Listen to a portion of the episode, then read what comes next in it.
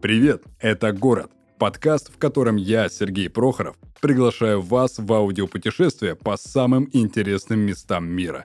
Каждый выпуск ко мне приходят гости со всех уголков земного шара, чтобы рассказать личные истории о быте, культуре, повседневности и душе тех мест, в которых они живут. Описывать Париж по большому счету бессмысленно. Не потому что говорить не о чем, просто этот город, как ни один город в мире, не хочет укладываться в рамки и соответствовать стереотипам. Конечно, всякий слышал об утреннем кофе с курасанами, вечерних бистро с шумными столиками, о запахе жареных каштанов на парижских бульварах. Но для кого-то Париж – это гулкий полумрак Нотр-Дама, Тихий шепот туристов в залах Лувра и почти безлюдный, застроенный старинными особняками остров Сен-Луи. Для кого-то столица Франции прежде всего Эйфелева башня, памятник эпохи пара и электричества, а современные архитекторы отправляются в Париж, чтобы вдохновиться авангардными линиями квартала Дефанс и башни Монпарнас. Париж – это настоящий океан. Бросьте в него лод, и все же глубины его вам не узнать. Париж одновременно элитарен и демократичен, весел и грустен, ярок и слегка размыт дождями, как на картинах Писаро, и у каждого он свой. А чтобы открыть Париж для себя, влюбиться в него и оставить в нем частичку души, нужно не так уж и много. Просто в нем побывать.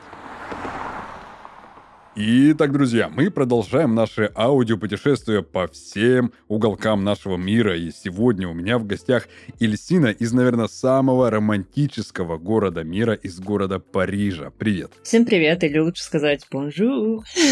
Начнем мы наше с тобой интервью с некоторых особенностей самих именно парижан, которые наверняка тебе уже знакомы, но людям, приехавшим впервые, они могут показаться немного странными. Ты, в свою очередь, либо опровергни, как слухи некоторые, либо подтверди. Вот, например, все местные парижане любвеобильны. Это касается как девушек, так и мужчин. Девушки там с громкими криками бегут к своим подругам, увидев их, и даже самый брутальный, казалось бы, мужчины целуются при встрече со своими не менее брутальными друзьями. Все это в порядке вещей, и сами французы, они называют это не любвеобильностью, а открытостью. Так ли это на самом деле? Вообще, это очень интересный вопрос, и мне кажется, что вот эта любвеобильность касаемо поцелуев друг друга в щечки, здесь это база, угу. потому что по-другому они не здоровается. То есть поцеловаться два раза в Париже в щечку это обязательно. Будь вы мужчина, женщина, кто угодно, мне кажется, это основное правило, даже если вы друг с другом, может быть, не знакомы. А, но что касается вот этой любвеобильности и какой-то супергромкости, я бы на самом деле не сказала, потому что мне кажется, что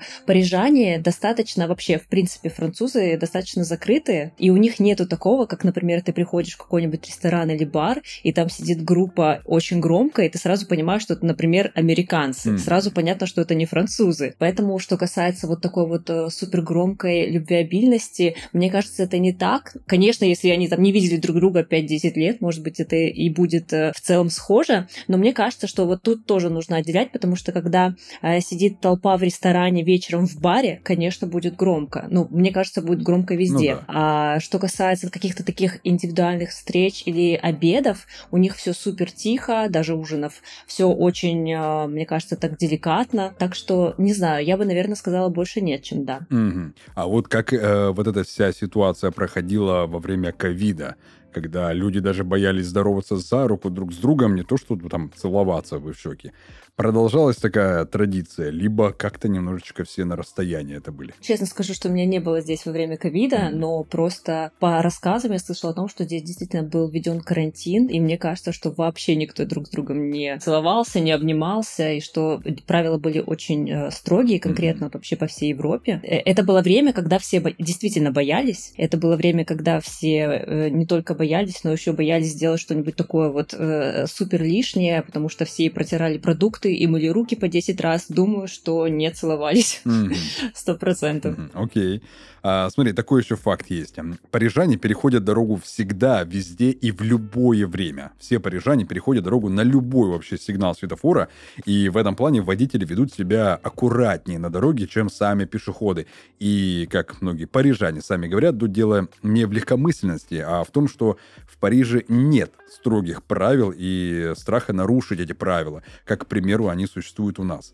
Так ли это на самом деле? Да, здесь сто процентов это так, потому что это было то, что меня удивило очень сильно. Даже когда ты переходишь дорогу на красный свет и едет автомобиль, он может остановиться и пропустить тебя, mm-hmm. даже если у тебя красный свет на светофоре. А, и это очень удивительно. Я знаю о том, что в Париже, по-моему, есть ограничения по перемещению э, на дорогах, э, порядка 30, по-моему, километров в час. А, я могу ошибаться, но мне кажется, что это так. И на самом деле никто не ездит 30 км в час, конечно же, но э, всегда можно проскочить, и ни один парижанин не будет стоять и ждать светофора, чтобы загорелся зеленый. Конечно, если есть какое-то суперактивное движение, это очень широкая там дорога, то да, но так в целом даже я не, никогда не перехожу на зеленый свет, так что думаю, что это прям 100 из 100, э, правда всех правд так и есть.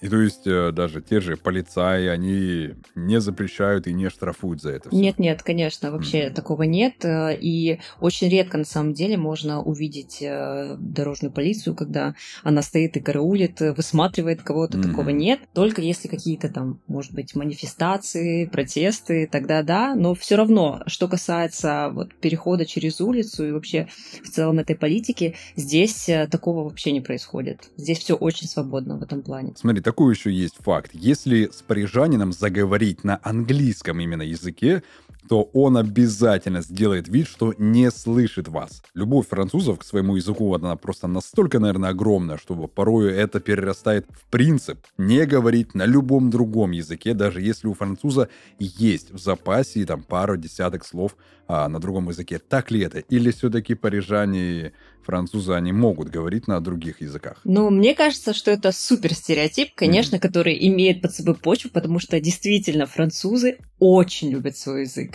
И мне кажется, что они всегда приходят в восторг, когда кто-то просто начинает пытаться говорить на французском языке. Но в последнее время, в последние годы, э, особенно молодежь э, в Париже очень-очень много кто говорит на э, английском языке. И даже у старого поколения есть такое, что они наоборот хотят пообщаться. Но дело в том, что многие просто не знают английский язык, mm-hmm. и я точно знаю, что для них это причина, по которой они не хотят говорить, потому что они стесняются. Они считают, что они недостаточно хороши, например, в уровне английского, и поэтому они могут просто а, не захотеть говорить э, именно с тобой вот по этой причине, а не потому, что там как-то супер ревностно к этому относятся. И мне кажется, что еще Париж достаточно э, туристический город, и здесь э, все уже так немножечко адаптировались, потому что если поехать в какую-то провинцию, например, на юг Франции или на север Франции, в какую-нибудь деревеньку, конечно, там с тобой только по-французски будут говорить, а Париж такой очень мультикультурный, и английский здесь, мне кажется, второй язык. То есть, чем более наполнен туристами город, тем все-таки он более развит в плане... Большее количество языков там применяется. Мне кажется, да, и mm-hmm. парижане уже, на самом деле, может быть, немножечко излятся, но уже привыкли к тому, что так много английского языка. У меня просто складывается такое впечатление, что а, в Париже уже больше приезжих, нежели самих парижан. Да, на самом деле, мне кажется, отчасти это так, но если ты видишь э, парижан истинных, их сразу видно. Окей. А, смотри, такое еще есть э, необычный такой факт, или это не факт, ты уж там сама э, скажешь, решишь по поводу спокойствия и неторопливости. Это, как многие говорят, что это главные приоритеты парижан. Они спокойно могут простоять в очереди в продуктовом магазине там 20 минут, и ни у кого даже не появится признаков некого такого раздражения. Даже если последний клиент только после оплаты начал раскладывать продукты по пакетам, французы будут спокойно сохранять спокойствие свое и умирать умиротворенность некая, и могут даже помочь этому нерасторопному человеку. Это правда по поводу нерасторопности, либо это все-таки уже такие то ли стереотипы, как это было с языком? Но мне кажется, что в большей степени это так, потому что э, все-таки, когда стоишь очень долго в очереди, и, и ты понимаешь, что ты действительно там самый нетерпеливый, mm-hmm. то есть э, тебя больше всех немножечко начинает раздражать вот эта нерасторопность, и если честно, я вот так э, смотрю по своему опыту и понимаю, что да, действительно, они очень терпеливы, они э, никогда не скажут, ну что там, ну как же там, давайте быстрее, быстрее, они вот в этом плане очень э, как-то хладнокровны, и на самом деле мне кажется, что это такой плюс. Вообще парижане и вообще французы очень вежливые, и у них «здравствуйте, до свидания», «хорошего дня» — это самые основные фразы, которые, мне кажется, вообще воспитываются с нуля лет. Первое слово их будет «здравствуйте, пожалуйста, спасибо». И я думаю, что это все закладывается как такая вот основная культура, и это проявляется конкретно тоже вот э, в том, что они достаточно терпеливы в таких бытовых вещах, как э, просто стояние в очереди. А что касается черного цвета в одежде. Черный цвет для парижан это просто все. Особенно парижанки любят э, черный цвет, но они всегда знают меру и как гармонично преподнести этот цвет. Такой благородный, красивый, идущий всем без исключения. А если еще и заколоть волосы и надеть хорошие солнцезащитные очки, в необычной причем оправе ваш образ приобретает самый настоящий парижский шик. Так ли это, что все парижане просто вот поголовно любят черный цвет в одежде. Но мне кажется, и да, и нет, потому что да, действительно, черный цвет, он э, преобладающий, и считается, что если ты в черном, он подойдет под все случаи жизни, и под праздник, и под что-то такое более романтичное, то есть у них не считается каким-то траурным цветом, а наоборот, это какая-то классика, но вообще на эту тему я могу говорить бесконечно, потому что я обожаю просто наблюдать за тем, как выглядят парижане, как, в принципе, одеваются французы, и вот этот их э, ген такой небрежности, это вот что-то нечто исключительное, потому что ты вот захочешь, вот ты будешь стараться это сделать, вот как-то э, так смешать, может быть, э, люксовые вещи, как-то ты захочешь перемешать обычные классические там джинсы с какой-нибудь рубашкой, и при этом ты будешь выглядеть на миллион, на миллиард просто. И это не обязательно много косметики, потому что, что, кстати, касается внешнего вида, парижанки практически не красятся, у них, мне кажется, одна помада на все, и, и вот это вот такой стереотип, что они постоянно выглядят э, при параде, это не так, потому что у них все-таки преобладает какое-то вот такое равновесие. А, относительно конкретно, если говорить, например, про российских девушек, э, потому что, мне кажется, это прям сильно бросается в глаза. Но вот, э, кстати, по черному цвету, мне кажется, очень большое количество подростков одевается как раз-таки вот в черный цвет, потому что все, кто в возрасте женщины, они достаточно любят яркие акценты какие-то, mm. потому что у них э, такая вот есть специфика, я не знаю, может это как-то с возрастом появляется, но тем не менее у них э, всегда там яркие пиджаки, классные какие-то платки, и на это очень интересно наблюдать. Э, так что мне кажется, что черный цвет здесь преобладает, но, как ты правильно сказал, что правильная комбинация, какая-то небрежная прическа, это все в купе создает вот этот образ парижанки, к которому все хотят приблизиться, но которым мне кажется, что нужно либо очень долго прожить в стране, чтобы это все а, правильно замиксовать, э, либо это уже такая вот такое чувство врожденное. Вот, поэтому это, конечно, прям я, я бы сказала, что это отдельная достопримечательность. А, смотри, у меня сразу такой появился вопрос, касающийся именно а, одежды а, самих парижан. Как вот отличить на улице, на улицах Парижа, вот идет вот наша соотечественница из великого города, прекрасного города Ульяновска, либо вот, вот эта настоящая парижанка, или вот этот парижанин. Расскажи, как вот э, в целом одеваются парижанки и парижане, то есть мужчины и женщины, и как среди всех этих людей можно легко встретить э, наших соотечественников из э, бывших стран СНГ, например? Мне кажется, что это очень простой вопрос, потому что это видно сразу.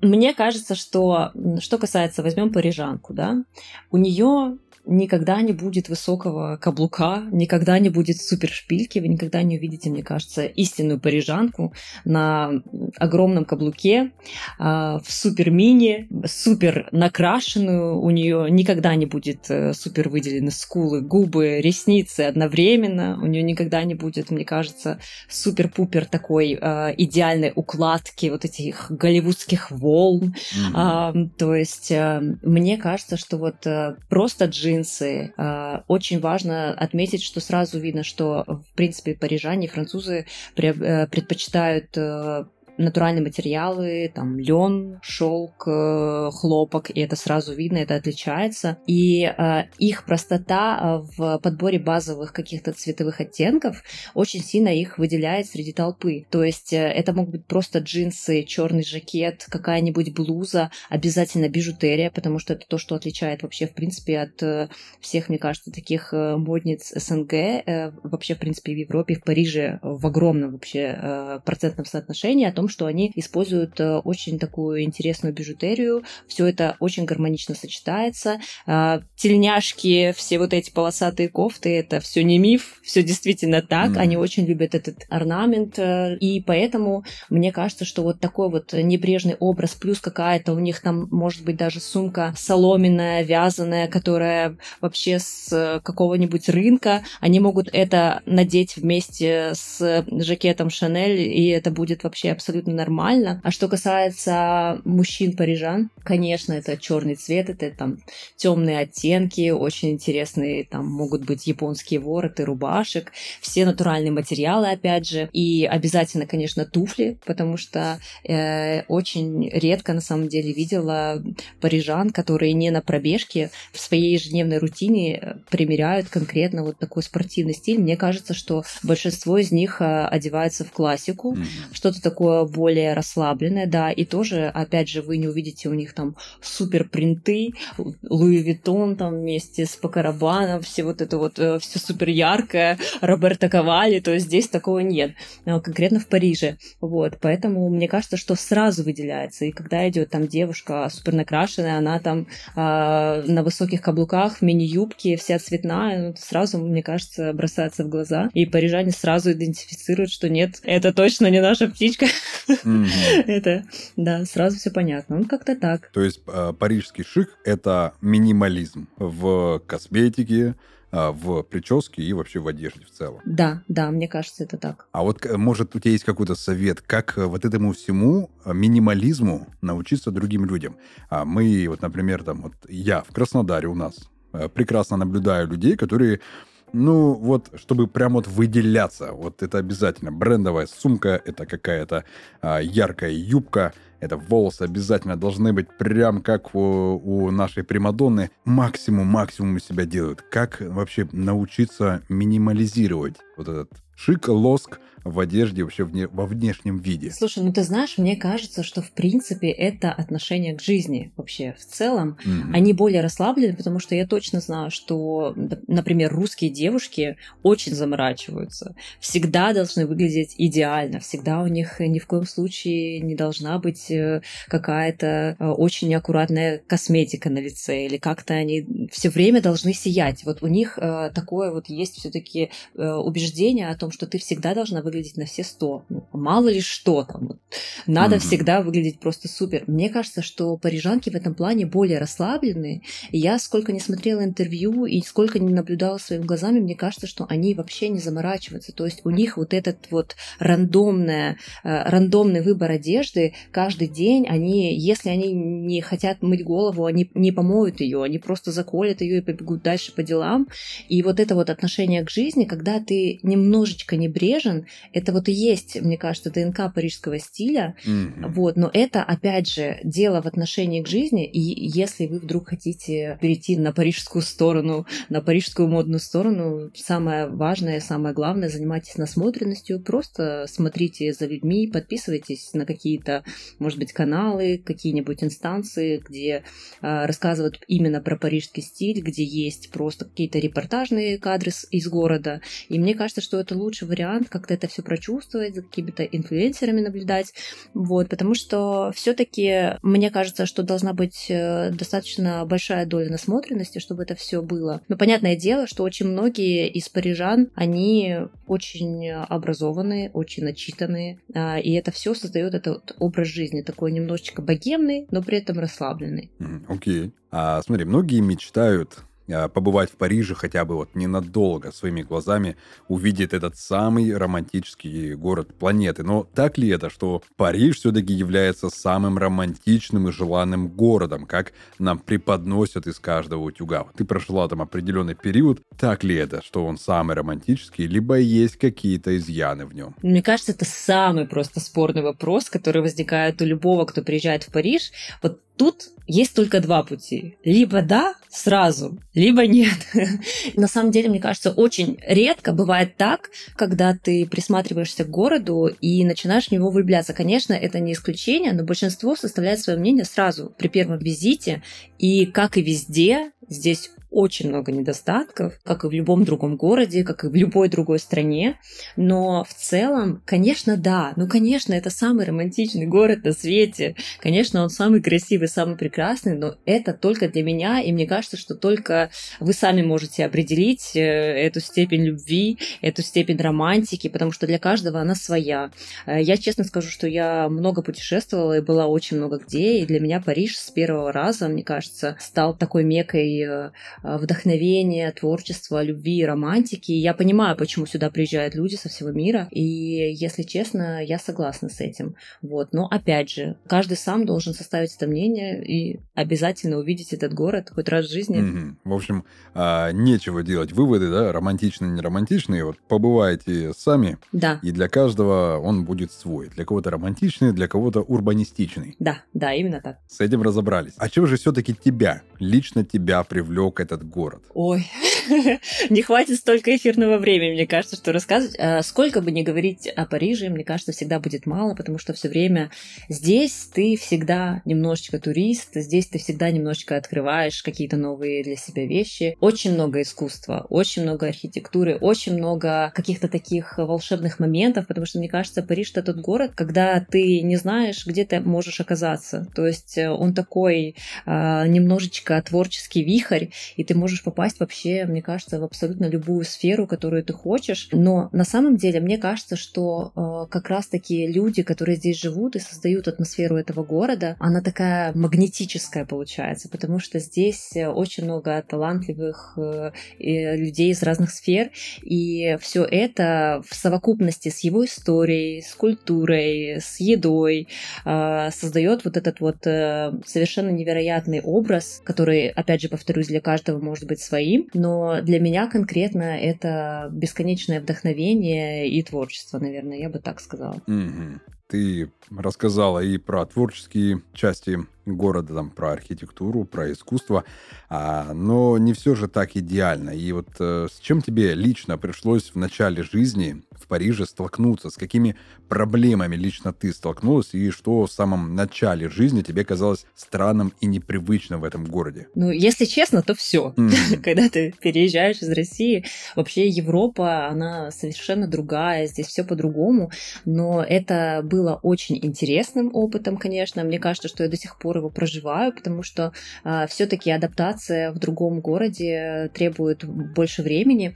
И э, мне кажется, самое такое, что скажут все, самое большое, это, конечно же, манифестации, э, протесты в Париже. Я никогда не забуду, как я ехала со съемки и просто добиралась до дома на четырех автобусах, потому что э, метро было закрыто из-за протестов, э, автобусы переставали ходить, причем у них, знаете, есть такая интересная э, особенность, они никогда не предупреждают заранее, то есть э, ты садишься в автобус, например, и они никогда не говорят, что вот до такой-то станции только мы едем, и дальше мы не едем. Нет, по факту. Mm-hmm. То есть вы остановились, и водитель автобуса такой говорит, все, больше мы дальше не едем, делайте, что хотите, выходите из автобуса. И это на самом деле очень удивительно. Конечно, здесь очень много иммигрантов, э, но мне кажется, что это все равно э, создает какой-то такой вот э, в целом дополнительный облик Парижа, без которого Париж не был бы таким.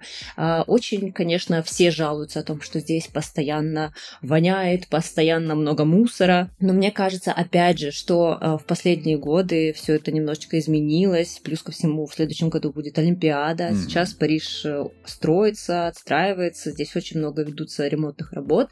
Вот. Э, и мне кажется, самая основная вещь это в том, что каждый видит то, что он хочет видеть, потому что для кого-то это вообще незначительные вещи, а может быть кто-то это даже не замечает, а для кого-то это прям серьезная, весомая такая причина для того, чтобы не приезжать больше в Париж.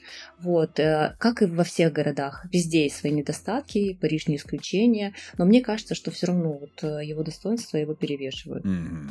Мне э, очень интересно будет узнать по поводу Эйфелевой башни. А она все-таки привлекает тысячи молодых парней, чтобы сделать предложение руки и сердца своей избранницы. Но ведь на этом не заканчивается тот самый романтический список э, мест Парижа. Перечисли свой топ романтических мест, в самом романтическом причем городе мира, где можно не так банально сделать предложение своей избраннице и вообще посмотреть на какие-то более, не менее, я бы сказал бы, романтические места, чем э, Эльфелева башня. Но, если честно, Э, если вы приезжаете в Париж делать предложение, делайте его в Эйфелевой башне, ваша спутница будет просто в восторге. И будет всем рассказывать, как она стояла под Эйфелевой башней, башня горела э, огнями, и вы запомните это все навсегда. Но вообще э, есть очень много, мне кажется, мест в Париже неочевидных, и тут тоже очень нужно понимать, какая индивидуальность должна быть. То есть это может быть и стена любви, где на множестве языков мира написано «я тебя люблю», люблю.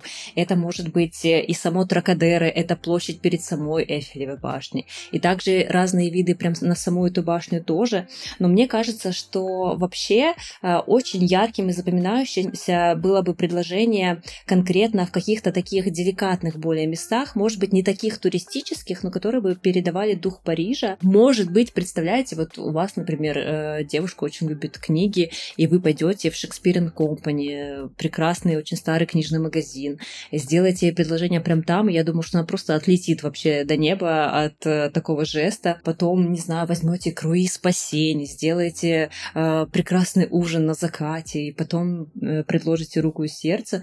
Но вообще э, возьмете какой-нибудь э, виноградник на Монмартре, э, самую там одну из самых романтических улиц, где будете только вы, и мне кажется, что тоже вот просто очень э, индивидуально. Но как бы я бы сделала? Я бы вообще вообще зашла на какой-нибудь переулочек красивый, прекрасный, сделала бы какой-нибудь маленький там scouting location, когда заранее немножечко приходишь, смотришь, или вот прям в моменте, мне кажется, самое прекрасное в Париже это все, что происходит на его улицах. То есть это может быть какой-то вообще закуток, но для вас он будет очень значимым, и вы точно будете знать, что здесь точно до вас никто не сделал предложение. Ну и, конечно же, в Диснейленде под салюты вот вы представляете, мало того, что просто все взрослые плачут под эти салюты, так вы еще стоите с кольцом, там, не знаю, песни из Короля Льва, она плачет, вы плачете, тут кольцо, и все, это просто разрыв, это шах и мат, и все. Мне кажется, эти эмоции только там э, прыжок с парашютом может пересилить.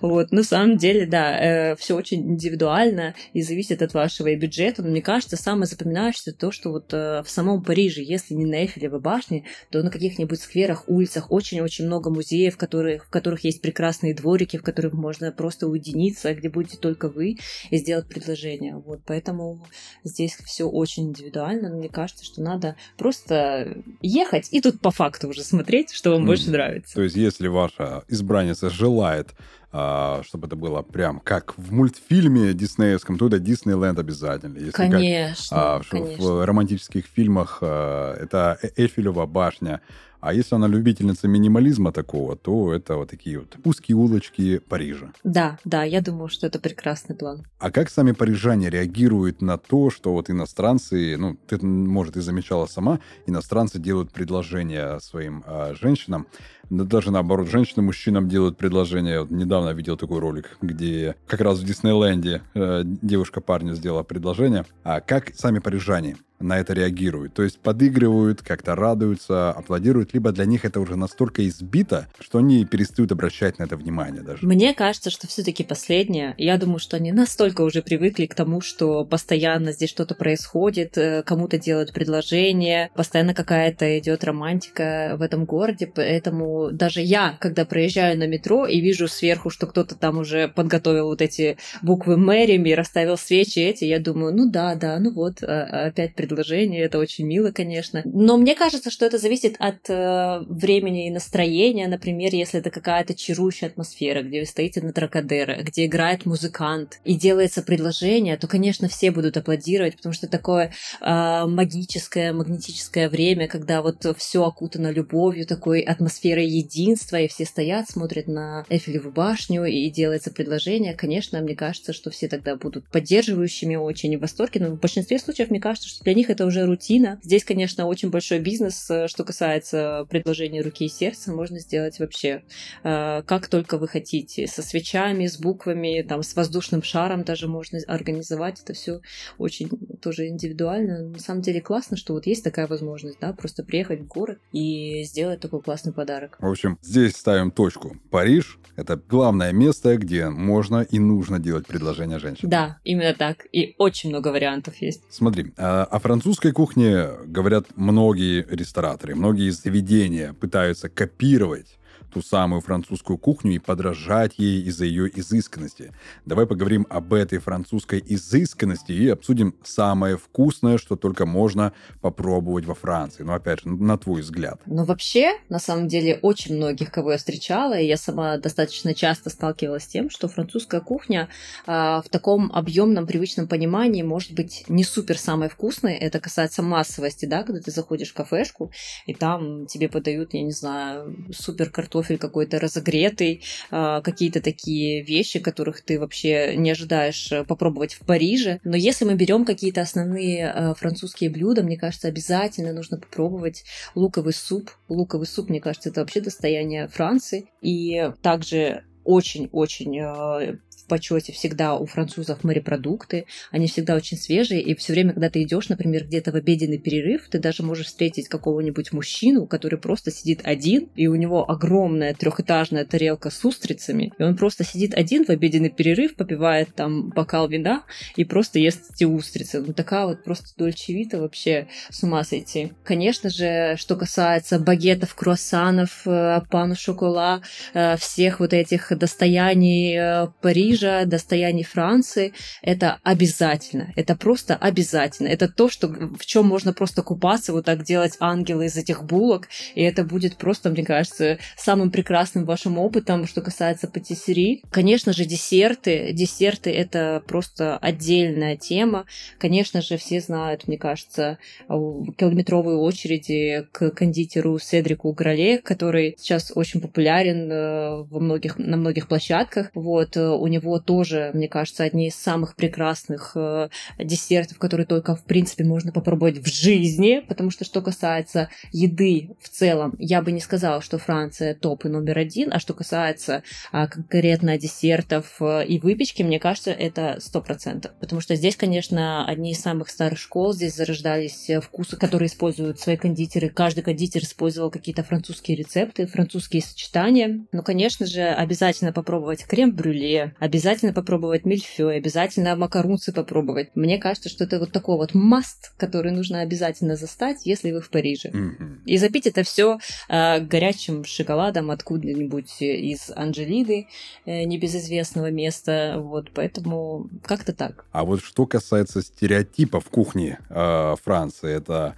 лягушачьи ножки и там улитки. А, едят ли парижане, едят ли французы это каждый день, или это все как бы вот такой уже стереотип, что французы едят лягушачьи лапки. Такого на самом деле нет. Честно скажу, не видела практически, чтобы кто-то вообще в принципе ел в Париже лягушачьи лапки. Не знаю, может быть, где-то у себя на кухне втихую где-нибудь э, из Пикар, да, Пикард это такое место очень известное, где используют замороженные продукты очень высокого качества, и парижане и французы очень любят это место. Но я честно признаю, что ни разу я не видела даже, как выглядят эти лягушачьи лапки, потому что сама, если честно, даже не пробовала, и пока что, наверное, не хочется. Я не настолько французилась еще, поэтому вот. А что касается эскарго, мне кажется, очень а, выборочно, очень как-то по настроению все это происходит, но, конечно, сразу видно туристов, которые заказывают себе и лягушачьи лапки, и скарго. Можно встретить, кстати, в меню не так много где,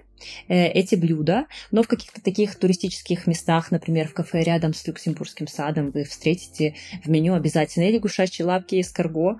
Вот, ну, в целом я бы не сказала, что местные парижане едят. Нет, э, мне кажется, что больше нет, чем да. То есть это все для туристов и то есть для поддержания некого такого французского имиджа. Да, мне кажется, в большей степени так. Ведь э, на самом деле очень интересная история всего этого, потому что это все как-то складывалось с какими-то историческими событиями, почему так происходило. А, э, я вот, кстати, недавно была на выставке, где рассказывали про еду Франции, и они рассказывали о том, что э, во времена, когда было, по-моему, начало 20 века, в Париже вообще съели всех животных из зоопарка, потому что была огромная голодовка, была блокада города, они ели крысы, продавали крыс, э, продавали, они ели даже слонов и жирафов, то есть вы приходили в кафе, и там было написано о том, что можно есть слонов и жирафов. Так что в целом, мне кажется, Париж такой очень искушенный исторический город, вот, и я думаю, что сейчас они занимаются конкретно выведением созданием новых вкусов, и это на самом деле очень э, э, видно, и это очень отличается, потому что если говорить про какую-то такую высокую кухню, мне кажется, в Париже здесь все достаточно интересно, и вот в этом плане они, конечно, очень сильны. Вот. А что касается лягушачьих лапок, думаю, что мало кто их сейчас ест.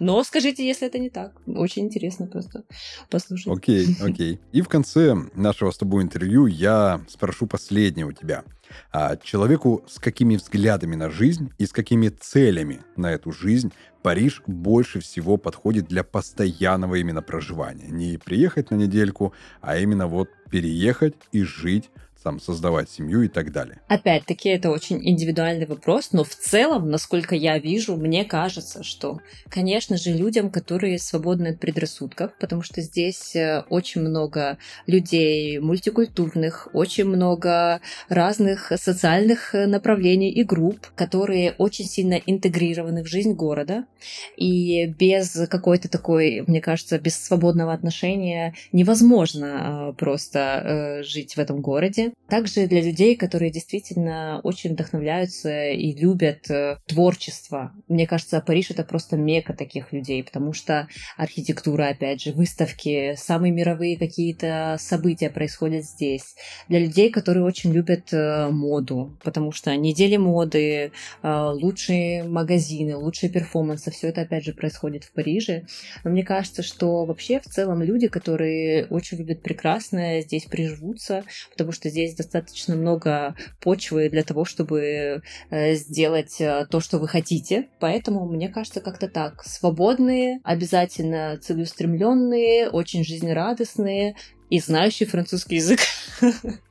Елисин, спасибо тебе большое за вот этот романтичный выпуск про романтичный Париж. А, я уже сделал своей женщине предложение, но если бы у меня была возможность это сделать в Париже, после твоих рассказов я бы хотел бы сделать ей все-таки в Диснейленде. Я уверен, она бы это заценила 100%. Спасибо тебе за эти рассказы, за твой опыт жизни в Париже. Было очень приятно с тобой пообщаться.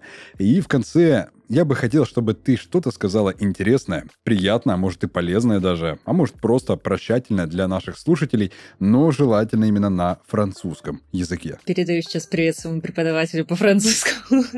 Я, на самом деле, не хочу ничего придумать, я скажу просто то, что говорят французы каждый день по тысяче раз в день, когда они ходят в магазины, когда они куда-то направляются, просто обычные слова прощания, они всегда говорят большое спасибо, хорошего дня, до свидания. Поэтому поэтому я скажу merci beaucoup, bonne au revoir. Супер. Все. Всем спасибо и пока. Пока.